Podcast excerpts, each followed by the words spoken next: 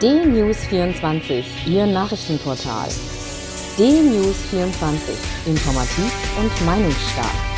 D-News24 finden Sie auch bei Facebook, Instagram, Twitter und als D-News24 TV bei YouTube. D-News24. Wir informieren, Sie entscheiden. Guten Tag, ich bin Uwe Matthias Müller und ich möchte heute nur einen einzigen Satz mit Ihnen teilen. Dieser eine Satz stammt von Charlotte Knobloch.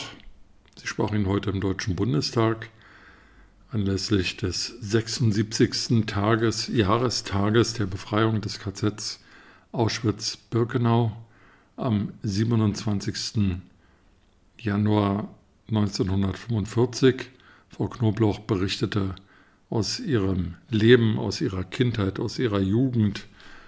Und der Satz, mit dem sie ihre Ansprache begann, lautet, ich stehe heute vor Ihnen als stolze Deutsche. Einen großherzigeren Satz hätte man niemals erhoffen dürfen. Danke, Frau Knobloch.